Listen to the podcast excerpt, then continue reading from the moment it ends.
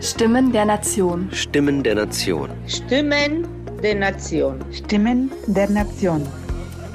Stimmen der Nation. Der Debattenpodcast der Deutschen Nationalstiftung. Heute mit einem Spezial.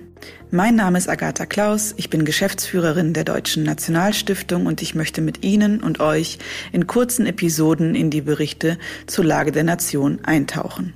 Wir haben acht Autorinnen und Autoren gebeten, ihren Blick auf bestimmte Themenfelder zu werfen, die wir dann in den Berichten zur Lage der Nation veröffentlicht haben. Nun spreche ich mit jeweils einem Autor, einer Autorin über ihren Text. Mein heutiger Gast ist Kerstin Faber. Sie ist Projektleiterin der Internationalen Bauausstellung Thüringen, Planerin und Moderatorin von regionalen Entwicklungsprozessen. Ihr Text Stadt versus Land, eine neue Annäherung, behandelt Themen wie Urbanisierung, Entfremdung, Stadtflucht, aber auch Raumplanung und regionale Kooperation. Und genau darüber habe ich mit ihr gesprochen. Liebe Frau Faber, schön, dass Sie sich die Zeit nehmen. Lassen Sie uns direkt loslegen. Für die Überschrift Ihres Textes Stadt versus Land haben Sie am Ende ein Fragezeichen und ein Ausrufungszeichen gesetzt. Ja, da frage ich mich, was denn nun? Sehen Sie neben der historischen Dimension heute ein Gegeneinander von ländlichen Regionen und Städten oder eher ein Miteinander? Ich sehe im Grunde genommen beides. Und das ist auch so ein bisschen dieser Zwiespalt in dieser Überschrift, mhm. ähm, dass ich ähm, wahrnehme aus meiner Arbeit äh, seit 15 Jahren oder mehr als 15 Jahren im Grunde genommen, also vornehmlich im ländlichen Raum, oder im kleinstädtischen Raum sehe ich eben sehr stark, dass Regionen ähm, Tendenzen zu einer stärkeren Zusammenarbeit entwickeln zwischen Stadt und Land, aber sich historisch eigentlich eher eine Konkurrenz gebildet hatte, mhm. ähm, die ursprünglich eigentlich sich so nicht darstellte, also wenn wir wirklich sehr weit zurückgucken, dass der ländliche Raum also im Grunde genommen eigentlich mit der Stadt gut kooperiert hat, also eine wirtschaftliche Einheit eingegangen ist, aber eben dann doch durch die Spezialisierung, durch die beginnende Globalisierung, durch dann auch später die Industrialisierung dann eben nicht mehr nur für den Eigenbedarf oder für den regionalen Bedarf produziert wurde, sondern eben für einen globalen Bedarf. Und darüber sich natürlich ganz andere Produktionsweisen und damit auch Produktionsräume gebildet haben, die eben nicht mehr diesen klassischen ländlichen oder eben auch tatsächlich klassisch städtischen Raum abbilden.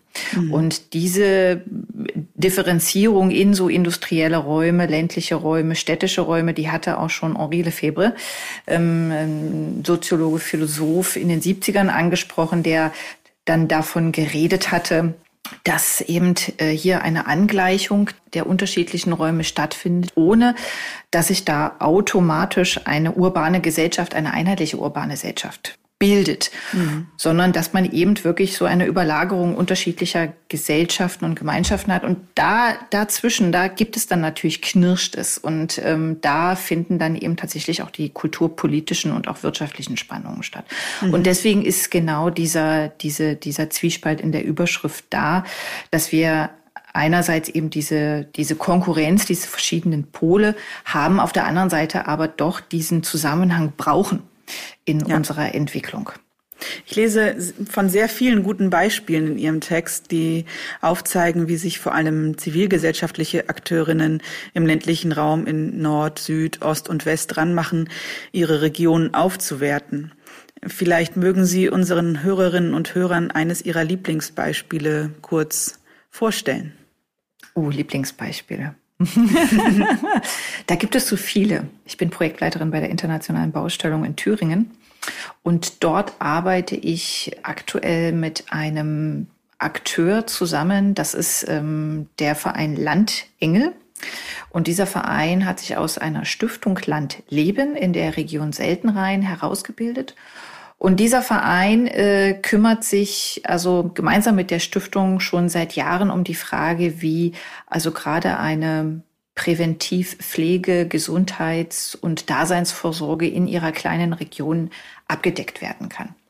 Und die Stiftung hatte damals begonnen, die gegründet wurde aus sechs kleinen Gemeinden, ähm, hatte damals begonnen, ähm, zum Beispiel einen Förderverein für ihr Freibad aufzubauen. Sie haben begonnen, ein Fahrangebot, also ein Mobilitätsangebot zivilgesellschaftlich zu organisieren, eben gerade auch für Menschen, die mobilitätstechnisch eingeschränkt sind. Sie haben ein Wohnkonzept entwickelt, wo sie im Prinzip selbst investieren in barrierearmen Wohnraum in ihren Dörfern, um älteren Menschen die Möglichkeit zu geben, auch in den Dörfern wohnen zu bleiben. Und da heraus hat sich dann eben dieser Landengel äh, Verein gebildet, der jetzt aktuell, und das machen wir zusammen, an einem Konzept eben dieser, dieser Landvorsorge arbeiten, was sich einerseits aus einer Idee von Gesundheitskiosken speist, das heißt Anlaufstellen an Bushaltestellen in den kleinen Gemeinden, wo Menschen beraten werden können zu Gesundheitsfragen, zu Vorsorgefragen, zu sozialen Fragen.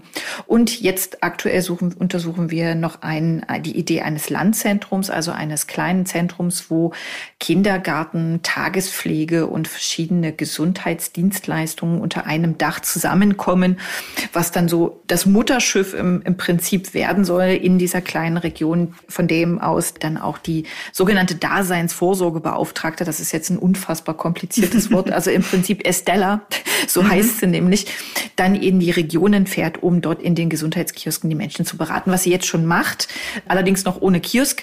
Das heißt, äh, das ist alles noch so in, in einem Provisorium. Aber sie hat mhm. in den letzten zwei Jahren jetzt schon über 300 Menschen, glaube glaube ich, quartalsweise beraten. Also der, der Bedarf ist da groß, ja. äh, wirklich in den Austausch zu treten. Und äh, sie schafft es tatsächlich, Menschen auch wieder in Vereine zu bringen, also tatsächlich wieder in so soziale Gemeinschaften, Gefüge zurückzubringen, wo starke Vereinsamungstendenzen auch auf dem Dorf vorherrschen. Also es ist mhm. im Prinzip wirklich ein Sozialangebot, was sie seit Jahren aufbauen.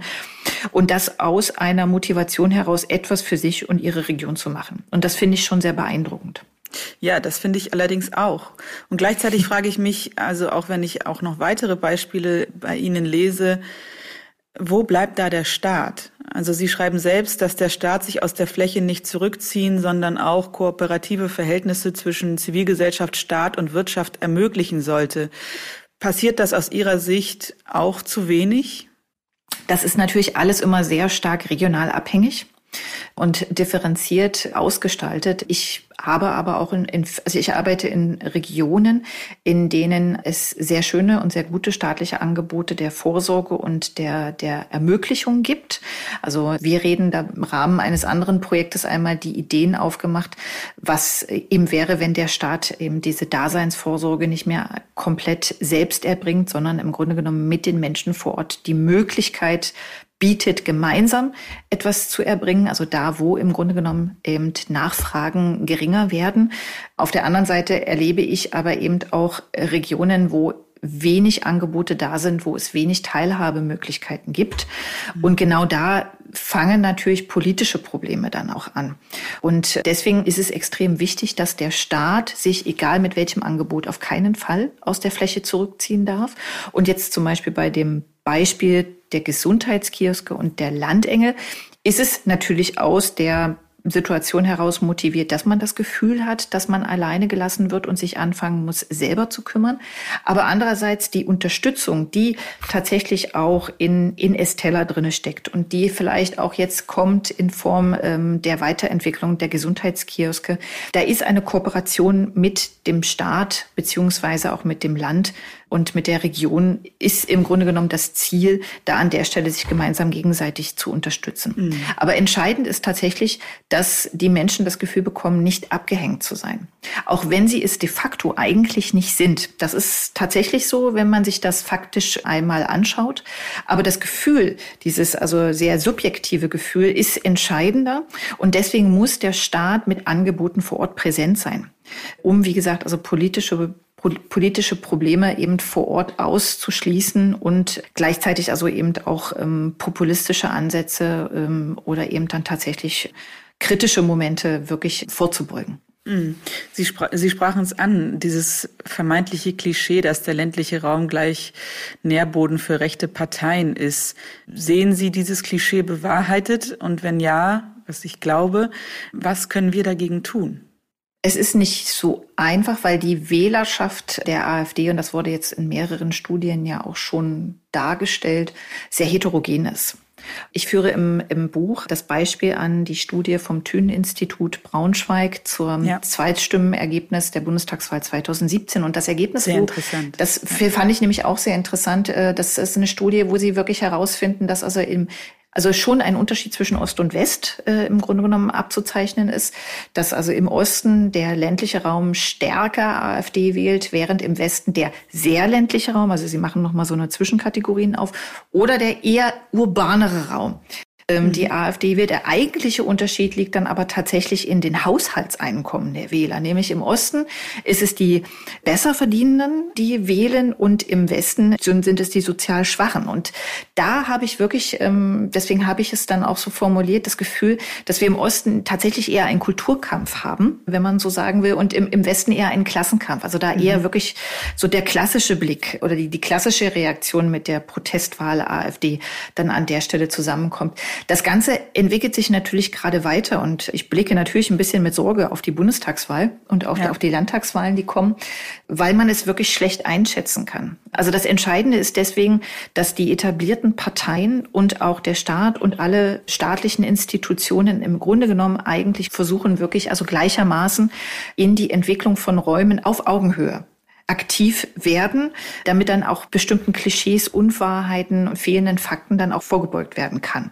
Also man muss im Grunde genommen eigentlich nicht nur in die, in die technische Infrastruktur, sondern tatsächlich in die sozialen Infrastrukturen vor Ort investieren um eben im Grunde genommen zu vermeiden, dass Menschen zu subjektiv zu frustriert werden über die Entwicklung, die de facto aber gar nicht so schlecht sind. Und wir haben jetzt gerade, und das ist interessant, im Rahmen der Pandemie und auch schon davor im Grunde genommen ja eine vermehrte Betrachtung des ländlichen Raums. Also er wird äh, seit einigen Jahren kommt er vermehrt auf die Bildschirmoberfläche zurück, also auch ja. die Entwicklungen, die vor Ort stattfinden.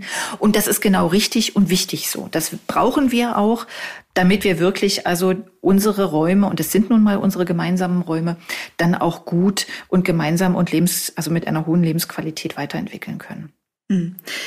Ja, genau. Ich, darauf wollte ich noch zu sprechen kommen. Ähm, in Ihrem Text handeln Sie die lange Geschichte der Beziehung zwischen Stadt und Land ähm, ab. Das ist wirklich sehr lesenswert. Dann kommen Sie auf die Jetztzeit zu sprechen. Ich würde aber jetzt noch mal auf die auf die Hyperaktualität zu sprechen kommen, nämlich die Corona-Pandemie die ja alle Lebenslagen und, und, Themenkomplexe betrifft, so eben auch das Verhältnis zwischen Stadt und Land. Pendeln wird durch Homeoffice-Pflicht nahezu obsolet. Die Digitalisierung der Arbeitswelt macht das möglich. Die Menschen sehnen sich nach kontaktloser Naherholung. Ähm, und deshalb meine Frage, löst die Pandemie aus Ihrer Sicht vielleicht sogar auch eine Stadtflucht aus?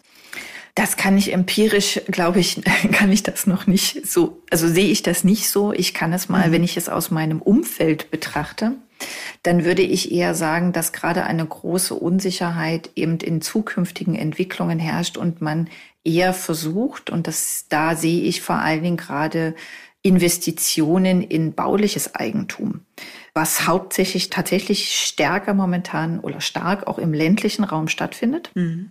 wo es aber eher um wirklich diese Fragen dieser Zug, also um wirklich um Zukunftsfragen geht und die Frage, wie kann ich sicher vorsorgen? Das ist eher das, was ich tatsächlich beobachte, dass die Idee, also die, die Entwicklung der Arbeitswelten und auch die Frage natürlich, wie wir leben und wohnen wollen und was jetzt natürlich zunehmend auch stärker damit gekoppelt ist, dass wir da, wo wir wohnen, auch arbeiten, mhm. wirft natürlich die Frage auf, welche Chancen und welche Potenziale vor allen Dingen der ländliche Raum diesbezüglich dann eben bieten kann. Und das wäre jetzt etwas, in dem Planer, Gestalter, Politiker und alle, die an der Entwicklung der Räume beteiligt sind, das wäre jetzt, glaube ich, tatsächlich eine große Chance, da mit Beispielen, mit schönen Beispielen, guten Beispielen, smarten Beispielen voranzugehen. Und da dann wirklich, also das nicht nur als einen Investitionsmoment zu betrachten, sondern wirklich zu fragen, wie können, oder wirklich daran zu arbeiten, wie Leben und Arbeiten auch wirklich wieder in den ländlichen Raum kommt und nicht nur das Wohnen und das Pendeln dann im Grunde genommen zum Arbeiten in die Städte weiter forciert wird. Mhm. Das ist das, wo, glaube ich, jetzt wirklich eine Chance steht, da mit Beispielen, also auch zukünftig Beispiele, gute Beispiele dafür zu entwickeln. Und die, die Grundlagen sind da. Also sie wären theoretisch auch für die Schulbildung da. Wir hatten ja im, gerade auch in den letzten äh, zwei Jahrzehnten im Osten Deutschlands, also sind wir ja stark von Schulschließungen betroffen gewesen, also gerade im ländlichen Raum. Ja. Ich hatte zuvor also knapp zehn Jahre in Sachsen-Anhalt gearbeitet und habe da viele Schulschließungen auch noch direkt miterlebt. Das ist in den letzten Jahren ist das jetzt dann auch vorbei gewesen, aber trotzdem hat sich das Schulnetz ausgedünnt und die Wege für Kinder sind weit. Und die Frage ist schon, also wie kann man vielleicht anders schulisch lernen? Da tun wir uns jetzt gerade in der Pandemie, glaube ich, noch besonders schwer. Aber ich finde, auch da besteht eine Chance zu überlegen, ob vielleicht ganz andere Formen von Gemeinschaftslernen, dezentrales Gemeinschaftslernen vielleicht in Zukunft auch möglich ist. Und das würde natürlich auch wieder auch ein dezentrales Leben und Arbeiten ermöglichen. Und gleichzeitig ist aber das Wichtigste, wenn wir über die Entwicklung ländlicher Räume nachdenken, trotz alledem und das unabhängig von der Pandemie, die Frage der Landbewirtschaftung, also die Entwicklung unserer Landschaften, die ja die mhm. Basis dessen ist, warum wir diese Siedlungsstruktur und Kultur, aus der wir ja kommen, überhaupt haben.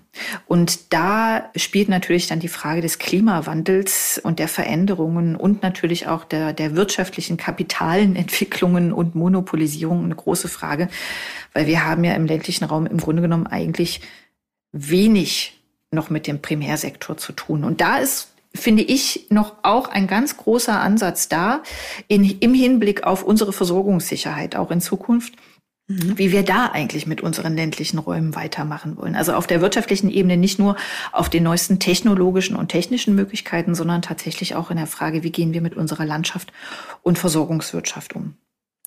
Ja, das bleibt eine wichtige Zukunftsfrage. Da, da stimme ich Ihnen zu. Liebe Frau Faber, zum Schluss, unser Titel des Buches heißt ja trotzdem, was uns zusammenhält. Können Sie uns kurz und knapp Ihr trotzdem in dieser Debatte formulieren? Also den Punkt, an dem weniger die Spaltung zwischen Stadt und Land als eher der Zusammenhalt sichtbar wird. Naja, wir leben ja nicht nur an einem einzigen Punkt im Raum, mhm. sondern unser Lebensumfeld betrifft ja im Grunde genommen, also hat eigentlich immer einen regionalen Umgriff. Ob wir den regionalen Umgriff jetzt schon rein wohn- und arbeitstechnisch regional definieren können oder ob wir ihn über die Freizeit und auch über die Naturerlebnisse definieren können. Aber der Raum, in dem wir leben, ist nicht nur der Raum, wo, wo wir in unserem Wohnzimmer sitzen, sondern ähm, wir erleben einen größeren Raum. Und wir sind für diesen Raum gemeinsam verantwortlich. Und genau aus diesem Aspekt heraus, dass wir für unsere Umwelt und dann natürlich für alle nachfolgenden Generationen dafür verantwortlich sind, müssen wir diesen Raum auch zusammen denken und auch zusammen gestalten. Und das ist die Grundlage auch eines Staates oder einer staatlichen Entwicklung, wirklich sozial gerecht in diesen Räumen für Menschen Lebensqualität unter den Bedingungen einer ökologischen Entwicklung, die auch gleichzeitig eine ökonomische Stabilität natürlich ähm, hervorruft, zu gewährleisten. Und genau da liegt der Knackpunkt. Das heißt also, wir müssen eigentlich um eine Form der Gemeinwohlökonomie, das ist jetzt gerade so ein Begriff, der jetzt sehr mhm. oft geprägt wird, aber eben um eine sich kümmern. Ähm, es geht eigentlich darum, dass wir uns gemeinsam umeinander kümmern, in Gemeinschaften, um im Grunde genommen eine gute Lebensqualität für uns und andere zu gewährleisten. Und ähm, das bedeutet, dass alle mitmachen müssen, sollten, dürfen ähm, äh, und können. Das ist, glaube ich, also diese Möglichkeit, daran wirklich mitgestalten zu können. Und ich glaube, wenn man diese Möglichkeit hat, dann laufen viele Dinge auch wesentlich besser, weil man eben in der Lage ist, sich diesen Raum eben mitgestalten zu können. Die Beispiele, die ich in, im, im Buch aufführe, sind alles Beispiele, die nicht sich entwickelt haben, weil sie gesagt haben, sie müssen das jetzt machen, mhm. sondern sie wollten das machen. Sie wollten also explizit selbst mitgestalten und ihren Lebens, ihre Lebensqualität eben auch verbessern. Ja. Und das ist, glaube ich, dieses, dieses Credo, was wir, was wir weiterentwickeln müssen, dieses Zulassen von Gestaltung, das Unterstützen von Gestaltung, also auch verwaltungstechnisch unterstützen und eben auch die Teilhabemöglichkeit für andere mit mitzugestalten. Das, das sind diese Punkte, die wir brauchen, um zusammenzuhalten. Und das sehen wir an ganz vielen Stellen in ganz vielen Regionen zu ganz unterschiedlichen Themen und in unterschiedlichen Konstellationen, dass sich diese, dieser soziale Zusammenhalt durchaus bildet. Und da, wo er eben auseinanderfällt, müssen wir eben dann mit, mit vereinten Kräften und auch mit staatlichen Kräften schauen, wie wir diesen Zusammenhalt dann auch wieder herstellen und gewährleisten können. Genau, diese Beispiele kann man nachlesen in Ihrem Buch. Frau Faber, ich danke Ihnen für dieses Gespräch. Sehr gerne. Danke. Wer die Gedankengänge von Kerstin Faber vertiefter nachlesen möchte, dem sei natürlich unser Buch Trotzdem, was uns zusammenhält, Berichte zur Lage der Nation ans Herz gelegt. Neben ihr schreiben unter anderem Marina Weißband, Richard Schröder, Sylvie Goulart oder Heinrich August Winkler. Es fasst 230 Seiten und ist im Moormann Verlag erschienen. Oder der abonniert diesen Podcast. In den kommenden Folgen werde ich mit anderen Autoren in ihre Texte eintauchen. Das war Stimmen der Nation, der Debattenpodcast der Deutschen Nationalstiftung. Weitere Informationen zur Arbeit der Stiftung erhalten Sie unter www.nationalstiftung.de.